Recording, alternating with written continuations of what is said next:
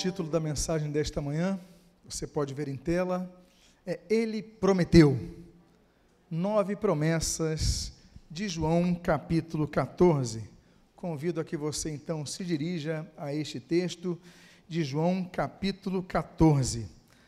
A Bíblia, ela traz 3.573 promessas. Nove delas podem ser encontradas nesse capítulo. É um capítulo de um período intenso. Intenso. Pouco antes, Jesus descendo ali do Monte das Oliveiras, e você descendo do Monte das Oliveiras, você começa a enxergar Jerusalém. E a Bíblia diz que Jesus, então, chegando a Jerusalém, olha aquela cidade e Jesus chora. Jesus chora porque saberia que aquele povo que o acolheria com tanta alegria, logo o trairia. Jesus chora porque saberia que de tantas pessoas, sabia que tantas pessoas que o seguiram o abandonariam. Então você já vê que aquele momento é um momento difícil. Jesus chora, os discípulos notam, o ambiente já não está dos melhores. Jesus então é recebido naquela entrada triunfal e Jesus percebe as pessoas gritando o nome dele, Osana, bendito aquele que vem em nome do Senhor, colocando os ramos no chão. Jesus passa, mas Jesus sabe que aqueles mesmos que gritavam Osana, bendito aquele, gritariam um pouco depois, solta Barrabás. O ambiente não era dos melhores. Jesus então vai para aquela, aquele cenáculo onde participa da ceia, e se o ambiente já não estava bom, ele piora. Porque Jesus ele diz: "Olha, um de vocês vai me trair". O que já estava pesado fica ainda mais pesado. Que ambiente terrível. Mas se você acha que já estava, o pior já tinha acontecido, aquele ambiente, aquele dos jantares mais pesados naquele clima, que é o jantar que Jesus estabelece aquela aliança que nós celebramos hoje pela Santa Ceia do Senhor, ele ia ainda ficar pior. Por quê? Porque Pedro, aquele Pedro tão defensor, aquele Pedro tão impetuoso, ele se manifesta e Jesus fala: Pedro, olha, antes que o galo cante, você já vai me ter traído, vai me ter negado três vezes.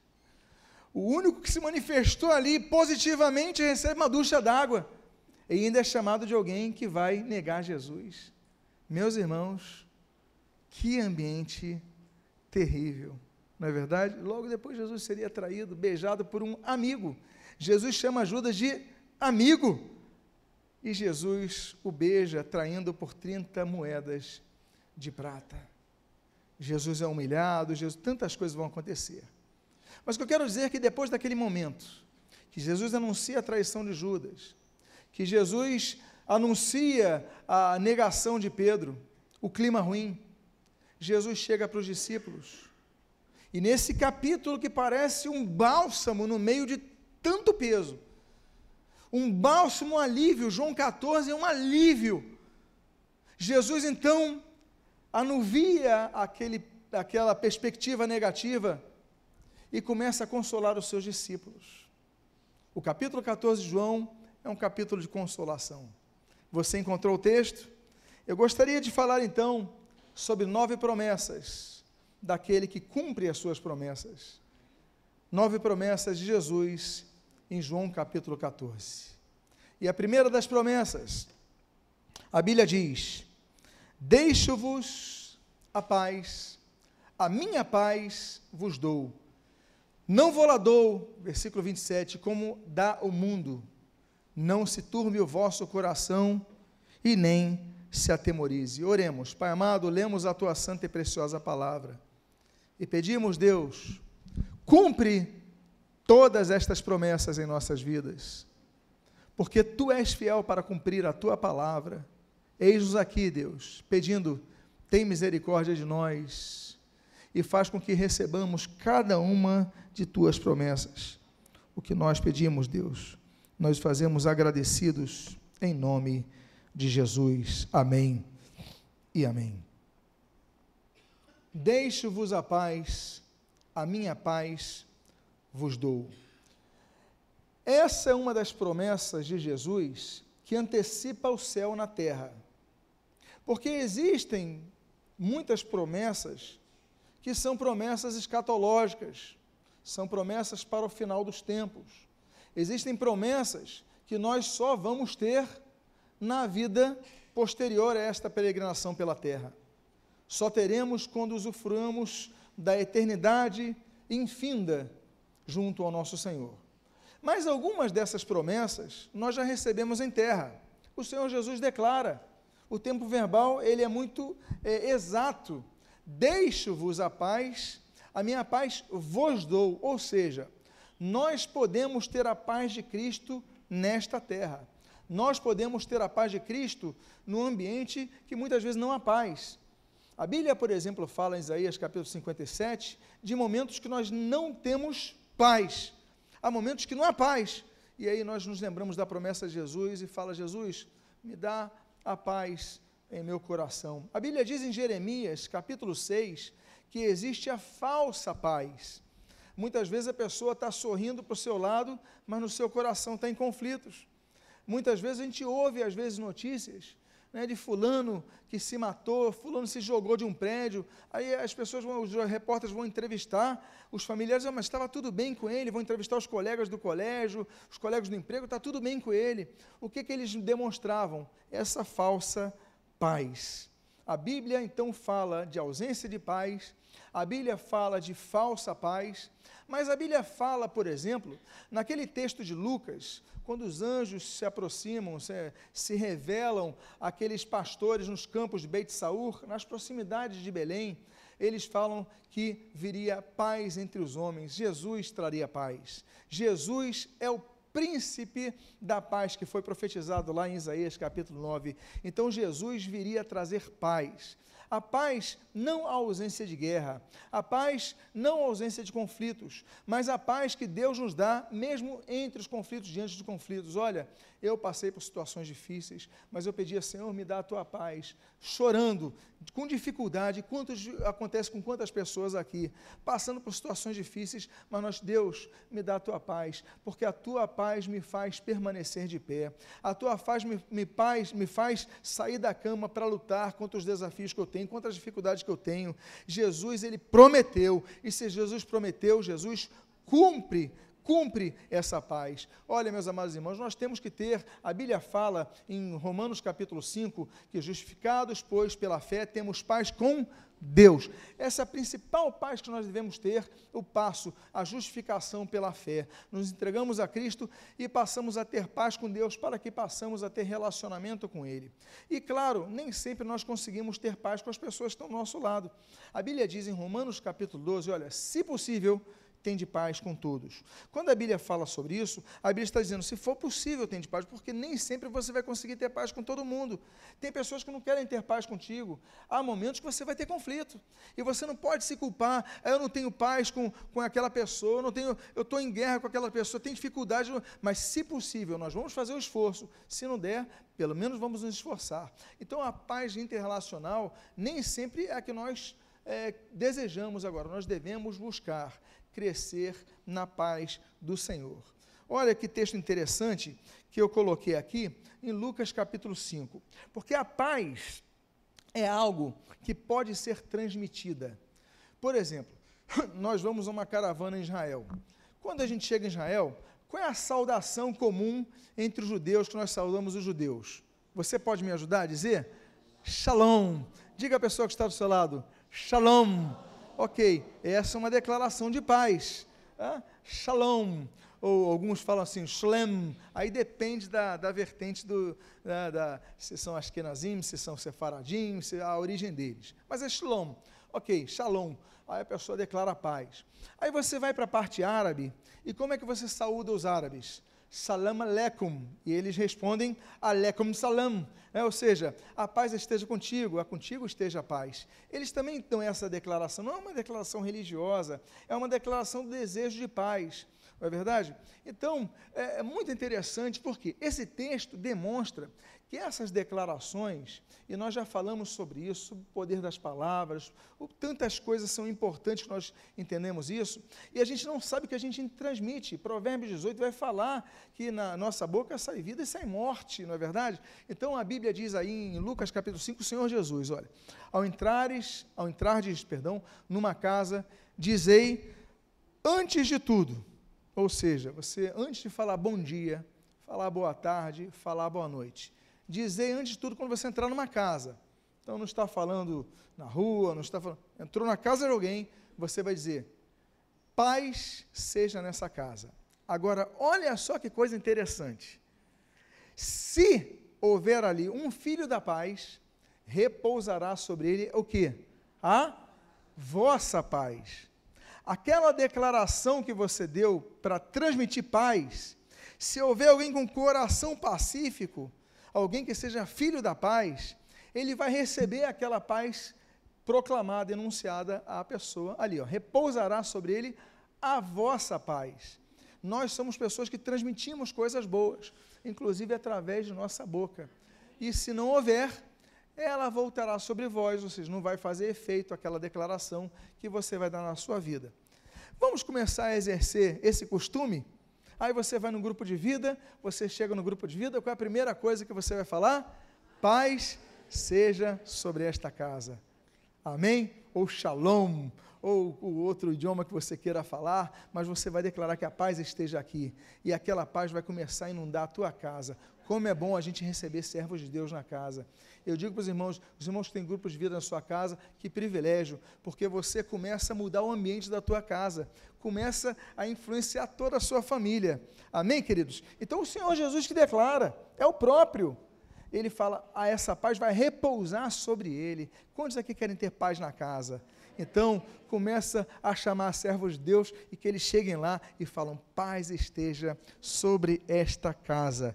Por isso que a Bíblia diz é, que, por exemplo, nós devemos crescer. Segundo Pedro, capítulo de número 1, a Bíblia diz que nós devemos crescer é, na, no conhecimento e na paz. Nós devemos crescer na graça de Deus. Olha, graça e paz vos sejam multiplicadas no pleno conhecimento de nosso Senhor Jesus Cristo.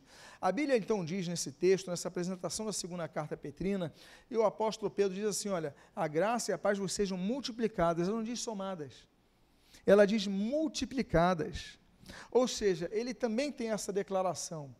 É por isso que algumas denominações, elas usam, por exemplo, frases como graça e paz, a paz do Senhor.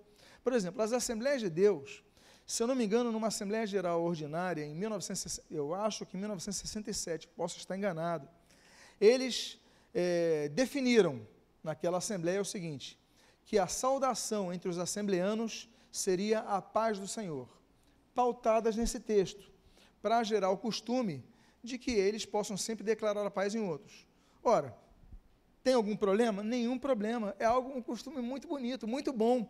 Então, se alguém der a paz do Senhor, aí você, paz do Senhor. Se alguém te der graça e paz, graça e paz. Se alguém te der shalom, shalom. Se alguém te der salam aleikum, aleikum salam. Mas declare sempre a paz. Comece a propagar sempre a paz nós falamos no domingo passado sobre os calçados do cristão, não é verdade? E o, qual é o calçado que nós devemos ter? Segundo Efésios, nós lemos em Efésios, os calçados, tais calçados com, com, com as sandálias da preparação do evangelho da paz. Então, que seja a paz. Diga à pessoa que está do seu lado: Shalom, Salam Aleikum. Paz esteja sobre a sua vida e a sua casa. Diga para ela.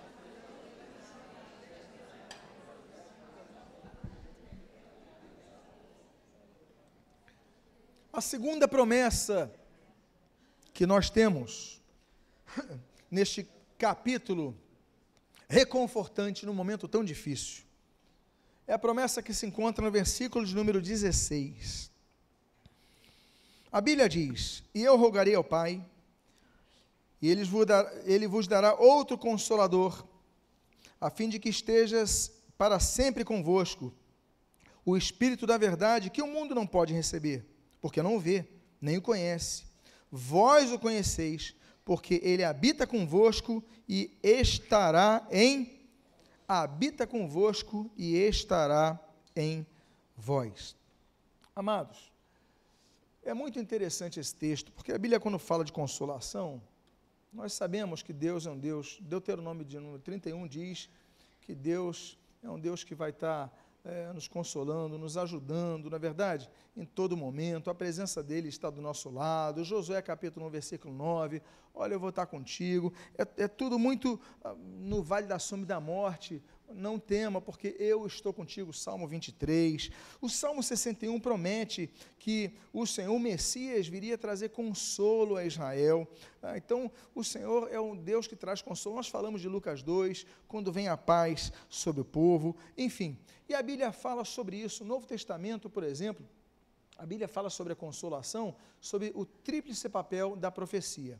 É, 1 Coríntios capítulo 14, versículo 1 diz que a profecia, ela traz exortação, ela traz edificação e ela traz consolação. Ou seja, se a profecia é de Deus, ela tem esse tripé. Né? Ela traz exortação, muitas vezes sim, mas ela traz edificação, isso edifica, e traz consolação. Não é apenas culpa, não é apenas. Deus traz o consolo. Aí você sabe, essa profecia, pelos parâmetros neoptestamentários, estão pautadas na Bíblia Sagrada.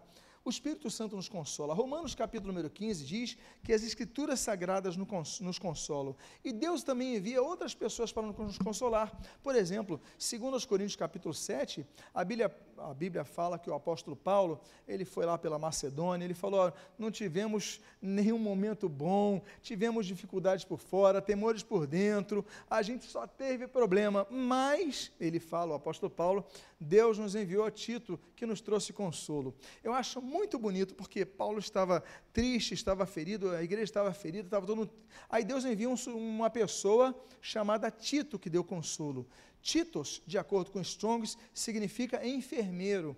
Ou seja, Deus, a tradução de Tito, Deus então envia alguém para cuidar da nossa alma, um enfermeiro para cuidar de nós. Então esteja atento, porque porque Deus pode enviar alguém para trazer consolo, talvez no microfone, numa pregação, talvez numa música que você ligue no seu carro, talvez através de um encontro é, teoricamente fortuito, você encontra com alguém e aquele alguém está trazendo um consolo para você. Mas fique sempre atento, porque porque Deus é o Deus da consolação. Eu coloquei o termo que está ali em grego, parácletos, que é o consolador. Por quê? Parar né, é, significa estar ao lado, né? então é paramédico, para. Tudo que tem para na frente é como se fosse um auxiliar, alguém para estar ao lado acompanhando. É alguém que faz companhia, ok? Agora, é, kletos né, vem de kalel, ser chamado a. Ou seja, que, é o Paráclitos, traduzido por Consolador? O Espírito Santo, ele é chamado para estar ao nosso lado, para nos acompanhar. Não estaremos sozinhos. O Espírito Santo estará ao nosso lado. Por isso que ele fala, para que esteja sempre convosco, o Espírito da verdade. Agora, nós temos que entender o seguinte: o Espírito Santo só está com o povo de Deus.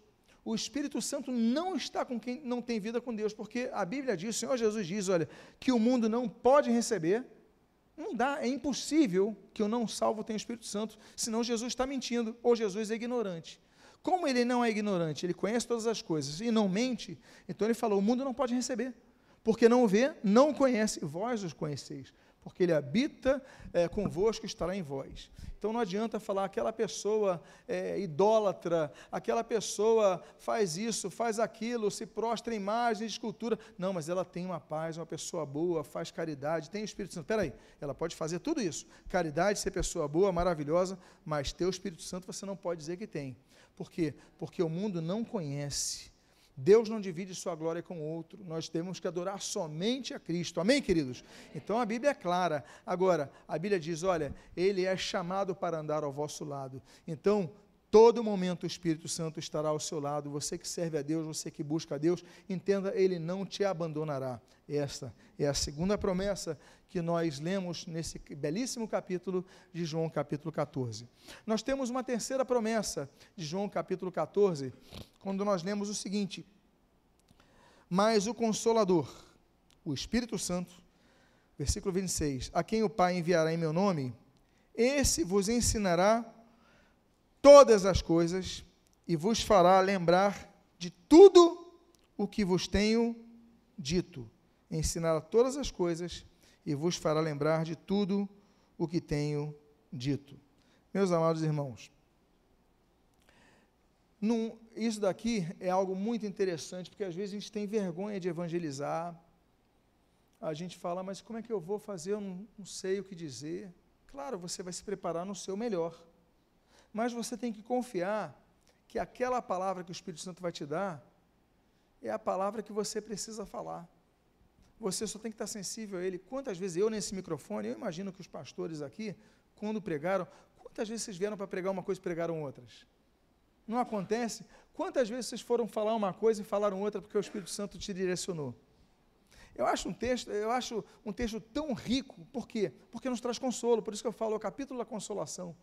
Como é que eu vou falar? Eu não estou preparado para falar. Peraí, mas o Espírito Santo vai nos ensinar as coisas que nós devemos falar e vai nos fará lembrar de tudo, ou seja, você começar a lembrar de coisas que você um dia aprendeu.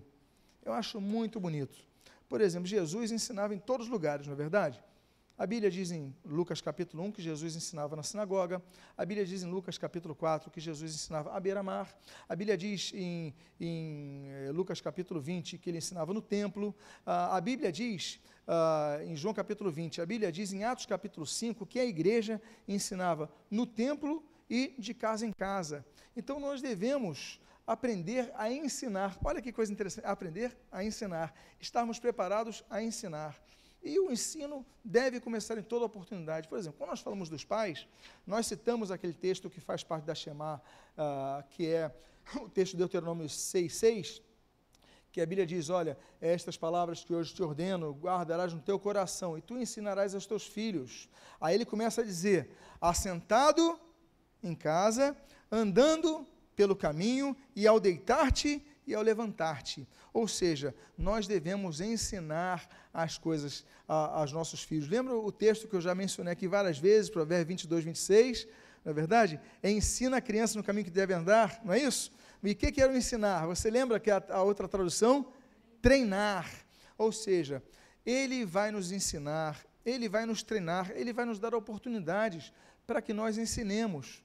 E aí nós vamos começando então a pregar o Evangelho, a falar de Cristo, a testemunhar de Cristo. Uma coisa você tem que fazer quando surgir a oportunidade de falar, é ter paz no coração e dizer: Deus, ensina-me e lembra-me. São duas coisas. Ele vai ensinar, e se ensina aquilo que você não conhece, e ele vai lembrar. Lembra aquilo que você conhece. São duas coisas diferentes, não é verdade? Então, o Espírito Santo é promessa de, do Senhor Jesus, João capítulo 14, vai nos ensinar aquilo que não sabemos e vai nos lembrar aquilo que na hora talvez não tenhamos projetado em falar. Então, a, é uma bênção essa promessa de Jesus para as nossas vidas. Amém, queridos? Eu gosto muito daquele texto de Êxodo capítulo 4 Êxodo capítulo 4, ele, Deus fala para Moisés, Moisés está preocupado em falar com o faraó, aí ele fala assim, olha, vai que eu vou botar na tua boca as minhas palavras, não é isso? Eu vou te ensinar o que você vai falar. Eu acho bonito que ele fala, Moisés, pode que eu vou botar na tua boca o que você vai ter que falar. Então, esse Êxodo 4, que é um texto profundíssimo, belíssimo, fortíssimo em relação a isso, a, a, quebrarmos um pouco a nossa timidez para falarmos a oportunidade que Deus nos dá, nós devemos falar. Então, se surgir a oportunidade de você pregar o Evangelho, pregue. Se alguém te chamar, olha, é, vem fazer uma oração aqui, ore com autoridade, deixa Deus te usar, porque Deus vai te ensinar e Deus, através do seu Espírito Santo, vai te lembrar. Amém? Temos uma quarta promessa nesse capítulo. Que capítulo maravilhoso, não é verdade, meus irmãos? Que capítulo maravilhoso. Há uma quarta promessa que nós lemos no versículo número 12. E esse versículo número 12, muitas vezes as pessoas confundem um pouco. O texto diz assim: Em verdade, em verdade vos digo, que aquele que crê em mim fará também as obras que eu faço e outras maiores fará, porque eu vou para junto do Pai. O termo meizon, que eu botei ali, grego, porque a gente fala, poxa, mas como é que eu vou fazer obras maiores das que Jesus fez? Eu não entendia quando era criança. Mas Jesus fez, meu Deus, não dá nem para contabilizar direito os milagres dele, porque em muitos textos da Bíblia diz, é, e curou tantos outros inteiros, em muitos outros, e ou seja, a Bíblia não descreve tudo o que Jesus fez. E se comparar a Jesus, eu acho, meu Deus, meizon, aí quando você entende essa palavra, outras obras maiores que Jesus fez você fará, aí você fica mais, é, é, compreende mais. Por quê? Porque meizon, ele pode significar a grandiosidade em si, ou seja, maiores mesmo, maiores em termos de tamanho, mas também significa maiores em termos de amplitude. Ou seja, na época de Jesus, o evangelho estava confinado àquela região de Israel. Depois os discípulos, eles ampliaram o evangelho. Ele começou a ir para outras regiões. Aí começou a ir para o Egito, começou a ir para a Síria, começou a ir para o Líbano, começou a ir para a Turquia. O apóstolo Paulo começa então as suas viagens missionárias, não é verdade? E ali ele entra na Europa e aí vai para a Grécia, vai para Roma, ou seja, obras ainda maiores, é obras ainda mais amplas, ou seja, em termos de amplitude. Ah, então, nós temos essa promessa que nós podemos propagar o evangelho do reino de Deus, ampliar o evangelho do reino de Deus. Meus amados, porque o crescimento é algo que se espera de todo mundo. Quando você tem um bebê, você espera que esse bebê cresça, não é verdade?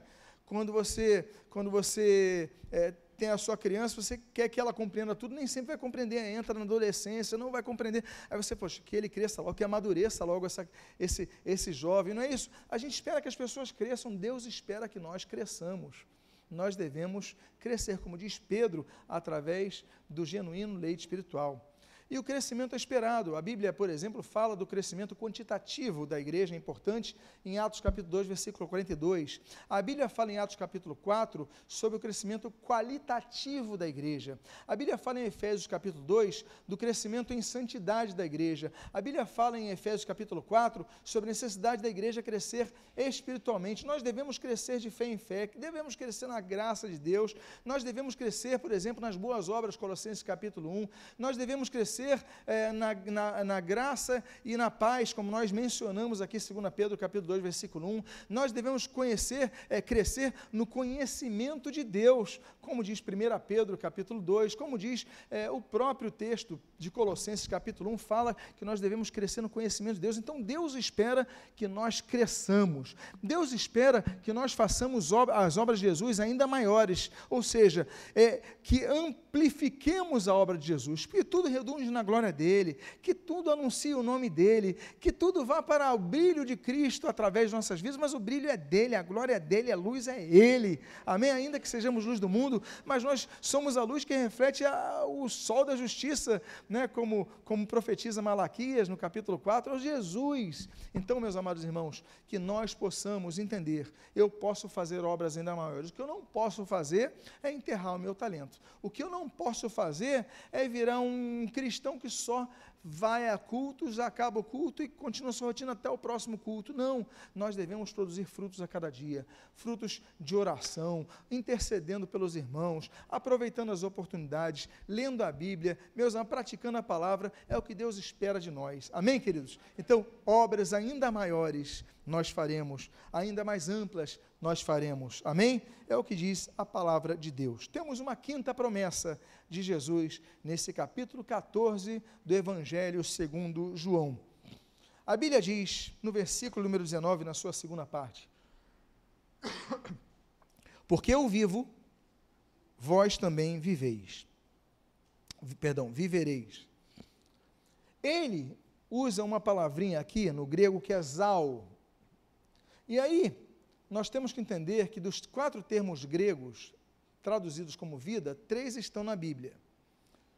Três são mencionados na Bíblia. Temos, por exemplo, bios, daí vem biologia, vida biológica. É a vida que é circunscrita a essa conjunção de órgãos que nós temos. Então, o coração, ele pulsa, distribui o sangue alimenta as células, etc, etc, etc. Aí você se alimenta, tem o processo de combustão que gera energia no seu corpo, aí você tem vigor, bebe água, e, enfim, as vitaminas. Você então mantém uma vida biológica. Mas a vida não é apenas a vida biológica não é apenas aquela vida que os materialistas, uh, os comunistas, os ateus, eles propagavam, eles criam. Não, não somos apenas matéria que um dia acaba. Porque a Bíblia fala de outros tipos de vida, como por exemplo a psique. A psique é essa é a vida metafísica que nós podemos traduzir aí com, claro, uma, um certo jogo de cintura, mas podemos dizer, é a alma, é a sede dos sentimentos, é a sede das vontades, é a sede da, da, de, nossa, de, nossa, uh, de nossas reações ao ambiente. Então você fica com raiva, você se apaixona, você é, quer se vingar, você quer. Então é aquela sede das emoções que nós temos, essa é a psique. E nós temos um terceiro tipo de vida que a Bíblia chama de Zoe, que é o que está aí, Zoe. Daí vem o termo Zal. Zal é uma declinação de Zoe.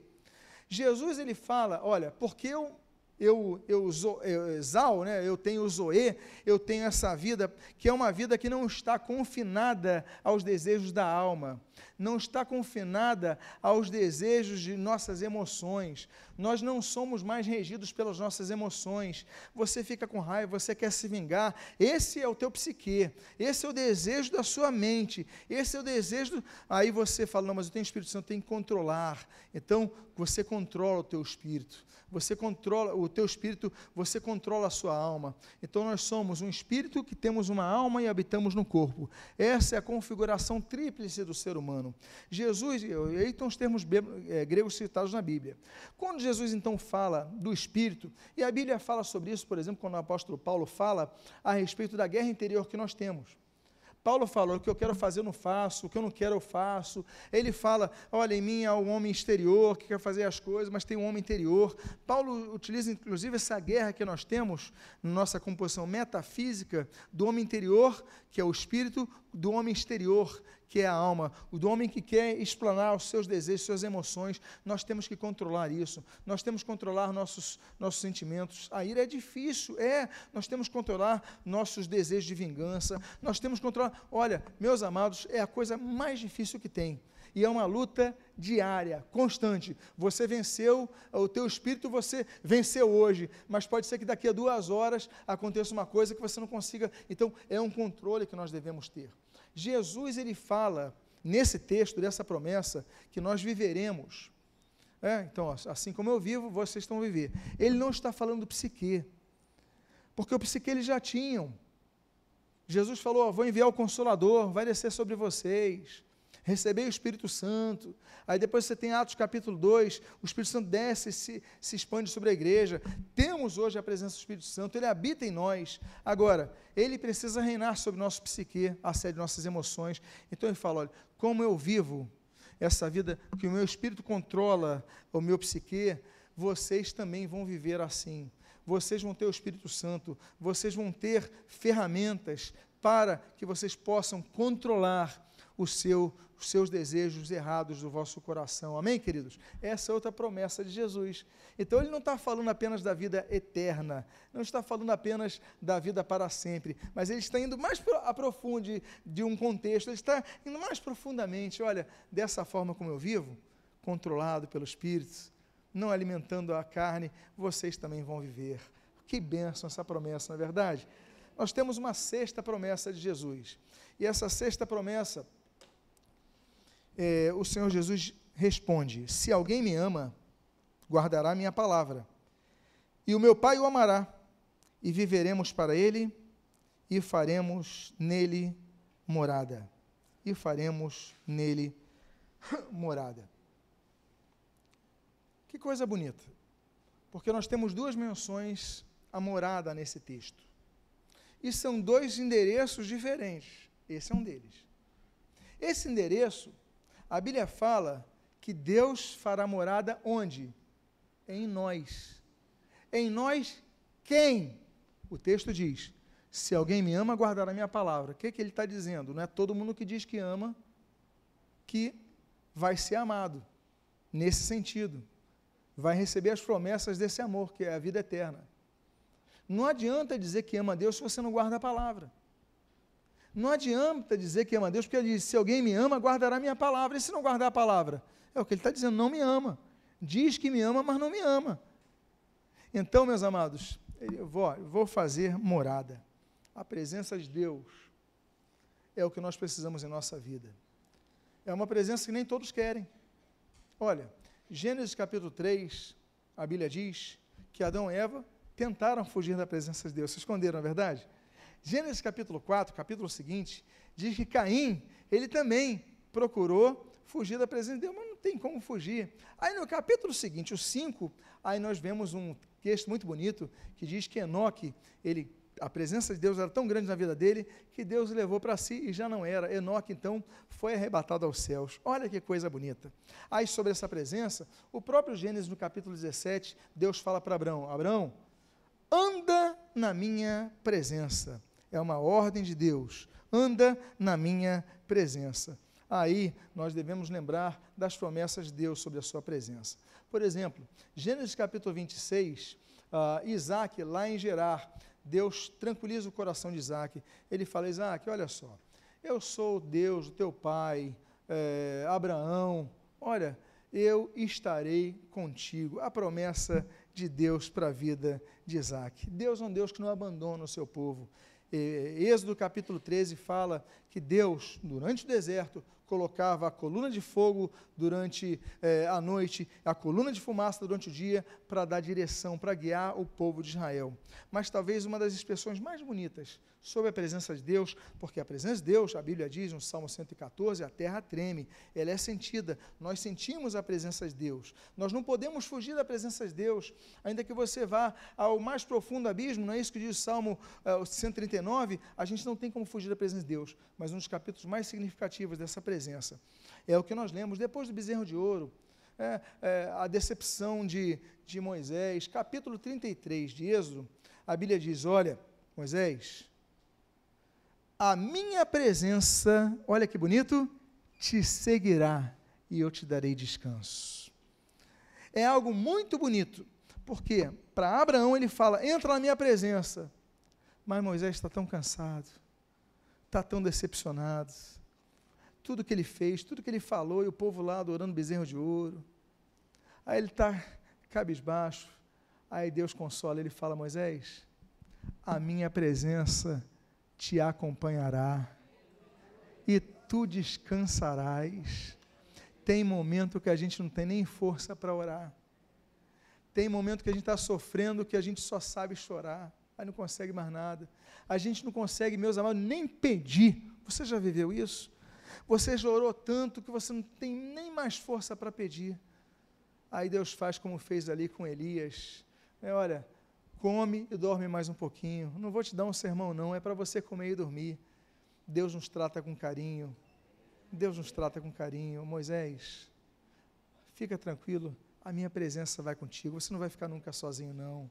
Diga para a pessoa que está do seu lado: você nunca vai estar sozinho, a presença de Deus vai estar do teu lado. Êxodo 33. Eu te darei descanso. Por isso que Jesus promete: faremos em ti uma morada. Você quer o endereço de Deus?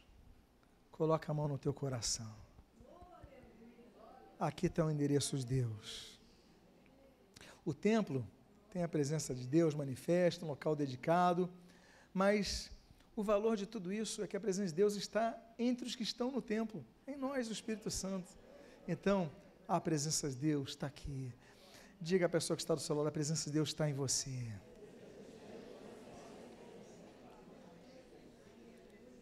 Quantos querem ir para a sétima promessa de Jesus em João capítulo 14? Que capítulo, hein?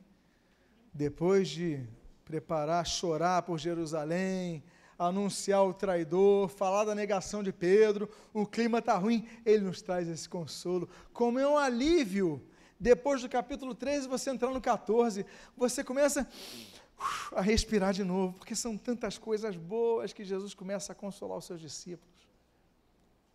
Vocês lembram que eu falei que menciona a morada em dois contextos? Primeiro, fala que Deus habita em nós. Mas no versículo 23, nós vemos uma outra, um outro registro a sétima promessa em relação a moradas. O versículo 2, perdão. Eu li o 23, agora vou para o 2. A Bíblia diz: Na casa de meu pai há muitas moradas. Se assim não fora, eu vos teria dito, pois vou preparar-vos lugar. Na casa de meu pai há muitas moradas. Temos um segundo tipo de morada. O primeiro tipo, Deus habitando neste lugar.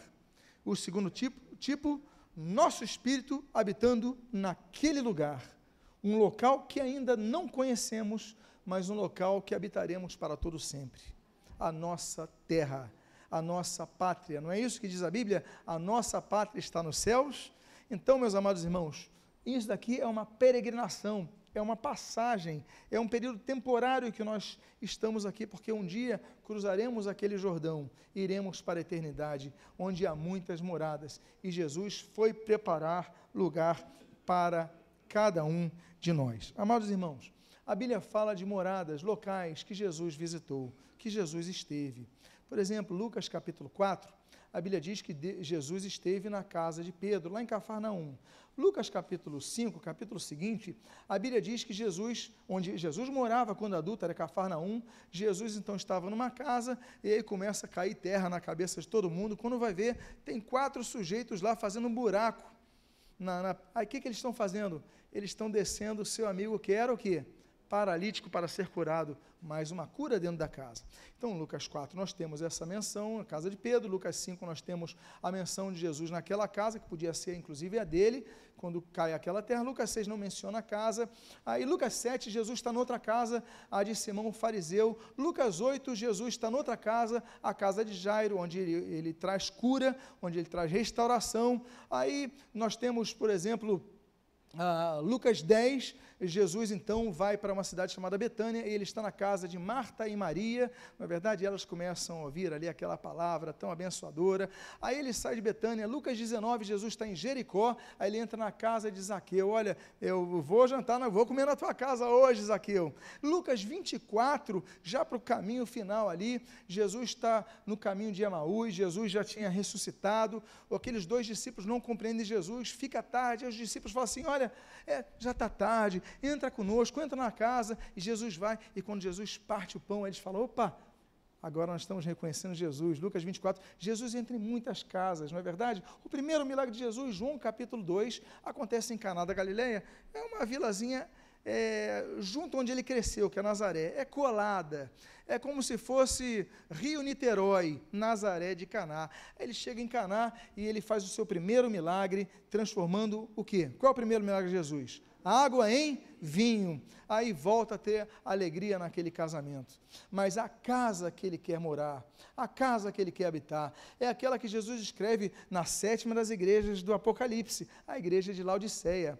Ele fala: Eis que estou à porta, capítulo 3, versículo 20: Eis que estou à porta e bato. Se alguém ouvir a minha voz, e o que? Abrir a porta, eu entrarei e cearei com ele e ele comigo. Ou seja, ele quer entrar na porta do seu coração.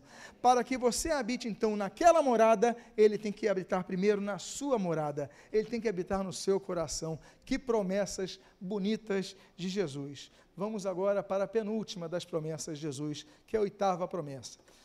A oitava promessa de Jesus é que se encontra no versículo de número 18. Não vos deixarei órfãos. Não vos deixarei órfãos.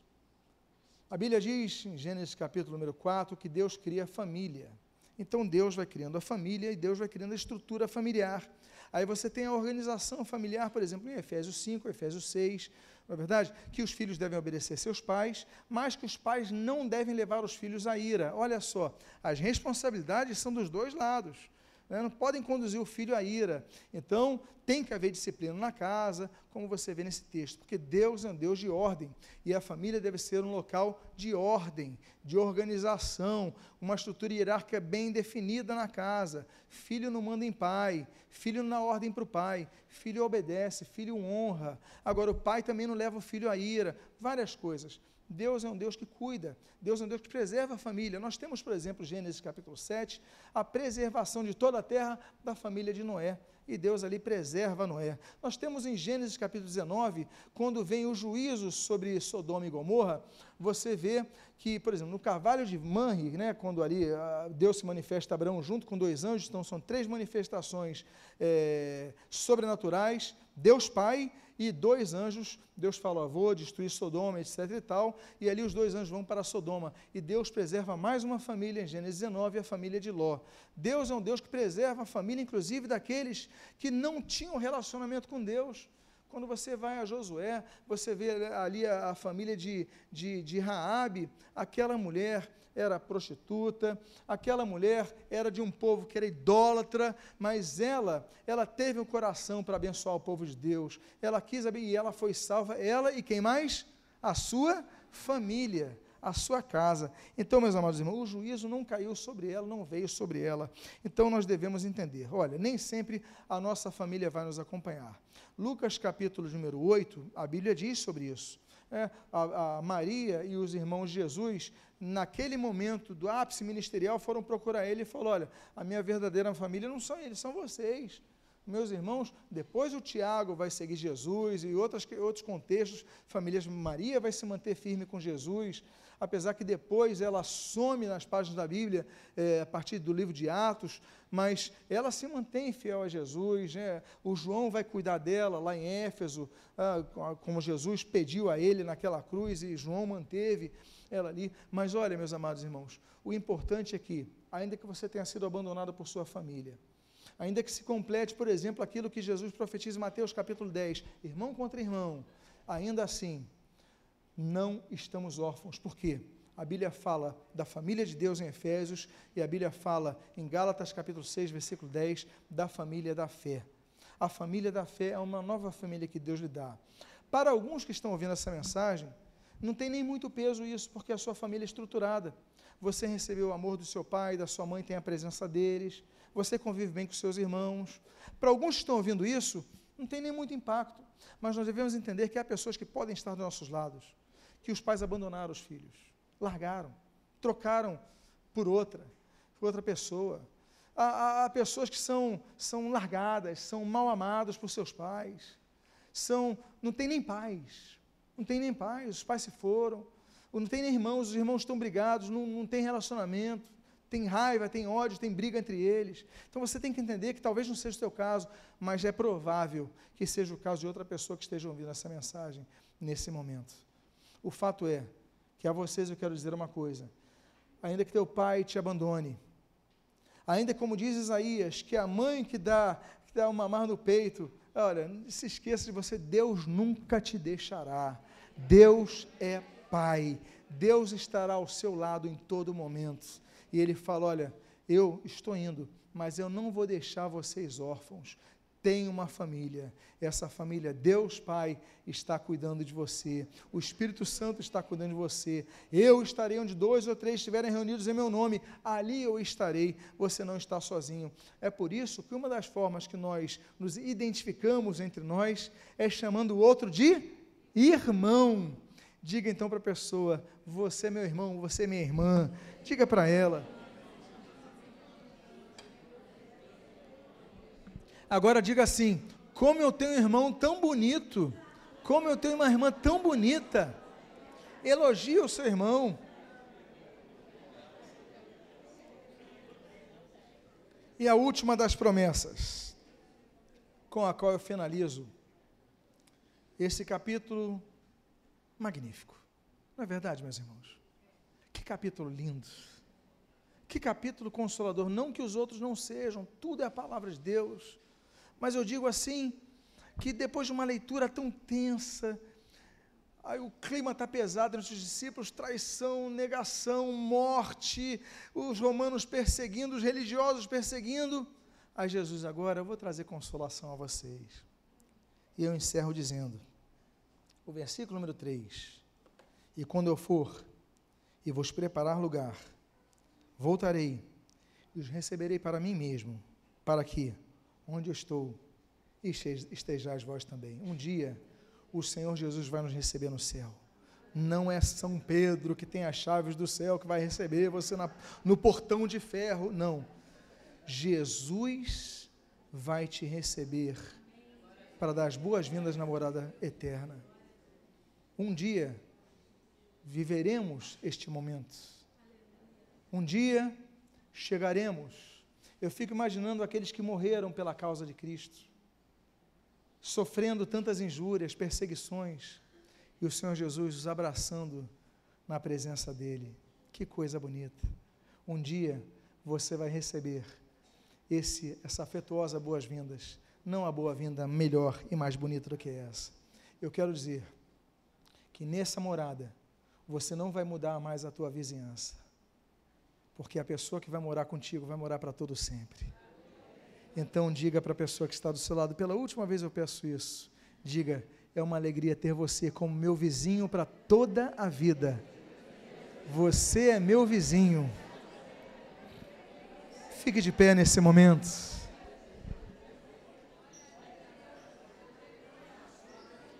A vizinhança vem de todos os povos, de todas as línguas, de todas as nações, de todas as raças. Essas divisões vão ficar para trás.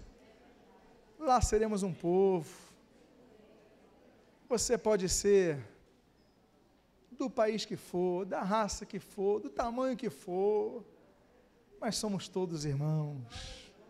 Temos um só Pai. É por isso que quando a gente Jesus ensina a gente a orar no Sermão da Montanha, ele diz assim: Pai nosso, não é pai meu, não é pai teu, não é pai dela, é pai nosso. Que vizinhança boa estaremos para todos sempre juntos. Eu gostaria de, nesse espírito dessa vizinhança eterna, que vai permanecer para sempre, dê a mão para o seu vizinho, seu futuro vizinho também.